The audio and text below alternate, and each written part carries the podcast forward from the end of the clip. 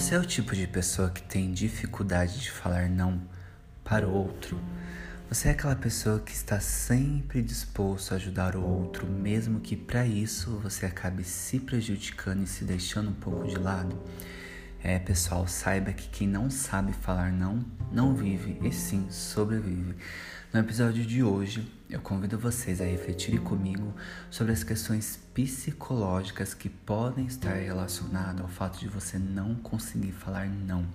E vou falar também sobre a importância de vocês reconhecerem e respeitarem seus próprios limites. Bom, primeiramente, é, é importante que vocês tenham em mente que a nossa saúde mental ela é prejudicada toda vez que falamos sim para o outro quando na verdade queremos dizer não. Muitas pessoas fazem isso e às vezes fazem de uma forma tão automática que nem percebem. Bom, para facilitar a nossa reflexão, eu irei citar um exemplo, portanto, acompanhe a minha linha de raciocínio, crie essa imagem que eu vou falar na cabeça de vocês. Vamos imaginar uma mulher, uma mulher, sei lá, chamada Carol. Carol, ela teve um dia bem cansativo, recheado de muitos problemas e preocupações, e ao chegar em casa ela recebe a ligação de um amigo que está passando por algum problema e precisa muito desabafar. Você que está me ouvindo, você deve até se perguntar, se questionar, bom, mas se é meu amigo, eu tenho a obrigação de ajudá-lo, né? Ele está precisando de mim e é justamente isso que a Carol fez, mesmo sem ter condições, ela resolve escutá-lo. Parece uma atitude simples, mas essa simples atitude de ajudar o outro quando nós mesmos não estamos bem pode prejudicar muito a saúde mental da Carol, assim como pode estar prejudicando a sua saúde mental. Sabe por quê? Primeiramente, porque a Carol não está respeitando seus próprios limites ela está cansada, ela teve um dia difícil ao invés de investir o seu tempo para cuidar de si mesma, ela está dedicando esse tempo para cuidar do outro e ainda correndo o risco de absorver problemas do outro, ou seja, piorar ainda mais a situação no qual ela se encontra. Uma outra situação que é muito comum é quando as pessoas lhe pedem um favor e você não consegue falar não e automaticamente você sofre essa consequência, ou seja, você acaba ficando sobrecarregado.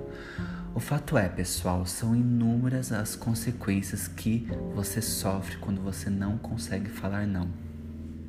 Por exemplo, ao ajudar o outro, você está se prejudicando, você está é, ficando sobrecarregado, você está perdendo tempo, você não está conseguindo dedicar esse tempo para si mesmo.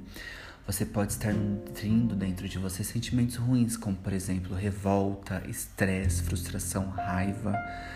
Mas Felipe, vem aí a grande pergunta: por qual motivo as pessoas não conseguem respeitar seus próprios limites e não conseguem falar não para o outro?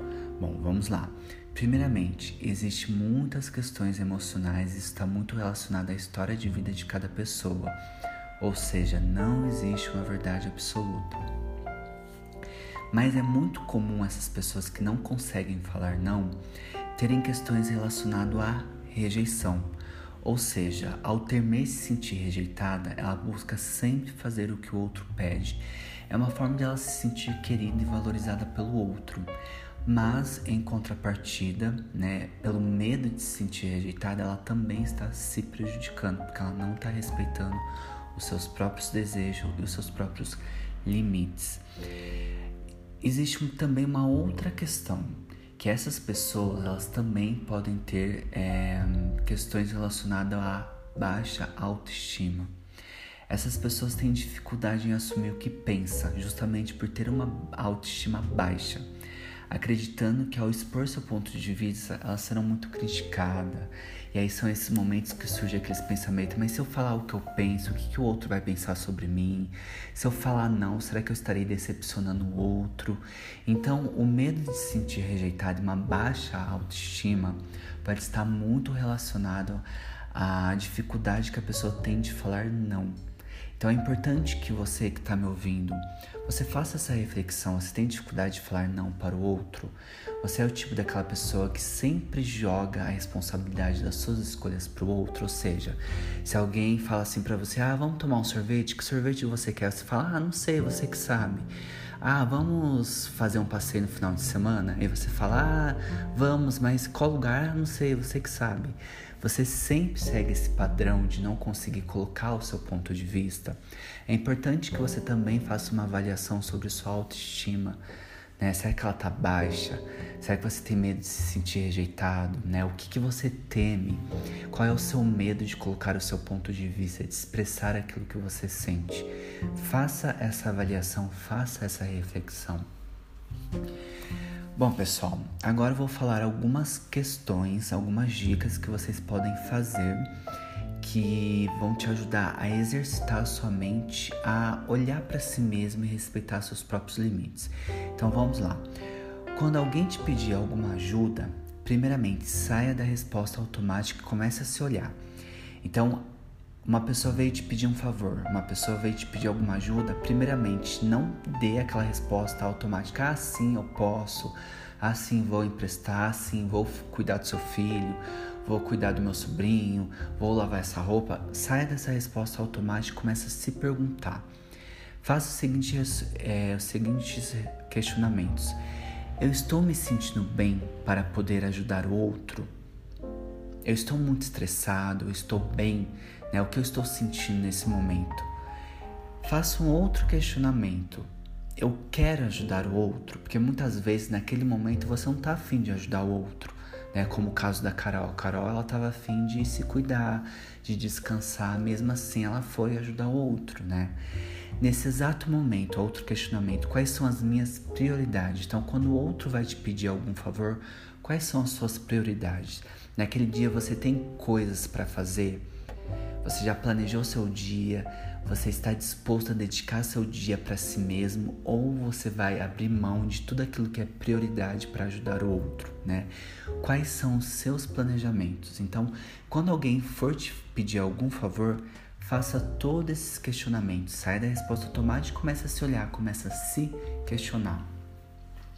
Dica de número 2 analise o pedido. Se você topar essa ajudar essa pessoa, qual consequência você sofrerá? Então assim, alguém veio te pedir um favor, aí você analisa esse favor, você pensa, bom, o meu irmão tá pedindo para eu ficar cuidar hoje do meu sobrinho. Mas ao fazer isso, eu estarei me prejudicando eu vou sofrer alguma consequência? Eu ficarei sobrecarregado? Eu estarei realmente disponível para ajudar outro? Né? Eu ficarei mais estressado porque hoje eu não estou bem, não estou disposto a ajudar o outro? Então faça também esse questionamento, analise o pedido e sempre se pergunte qual vai ser a consequência de você aceitar é, ajudar o outro. E a dica de número 3 é: sempre que, sempre que você achar necessário, fale não. Exercite o ato de falar não. Não quero, não posso, não estou afim. Pessoal, a quarta dica é: dê atenção ao seu lado emocional. O nosso corpo, os nossos pensamentos, eles estão sempre conversando com a gente o tempo todo. Muitas vezes o seu corpo está te informando quanto você está se prejudicando ao falar sim para o outro e falar não para si mesmo, porque isso acontece quando a gente está sempre vivendo, né, como se a gente fosse uma necessidade para o outro, sempre, sempre disponível a ajudar o outro. Muitas vezes a gente está falando não para nós mesmos, não para o nosso bem-estar, não para nossa saúde mental, e isso gera grandes consequências. Então, por exemplo, Muitas pessoas têm crises de ansiedade, muitas vezes não sabem qual foram os gatilhos, né, é, que fizeram com que ela entrasse e tivesse essa crise, esse surto, de repente esse ataque de pânico, né? Às vezes elas até pensam, nossa, mas a minha vida tá normal e às vezes não está, né? Às vezes o fato de você passar uma vida toda falando sim para o outro, falando não para si mesmo, gera consequências. Às vezes a crise de ansiedade significa isso. Então dê mais é, atenção à sua saúde mental. Perceba quando seu corpo fala com você, quando você tem muita dor de cabeça, quando você está muito estressado, quando aparecem manchas no seu corpo. Busque saber qual que é o significado desse aviso que o seu corpo está tentando dizer para você. Bom, pessoal, espero que essa reflexão possa te ajudar a olhar e a cuidar um pouco mais da sua saúde mental. Para finalizar, Eu sou o Felipe Bass, sou psicólogo. A minha missão de vida é justamente ajudar aqueles que estão em sofrimento emocional.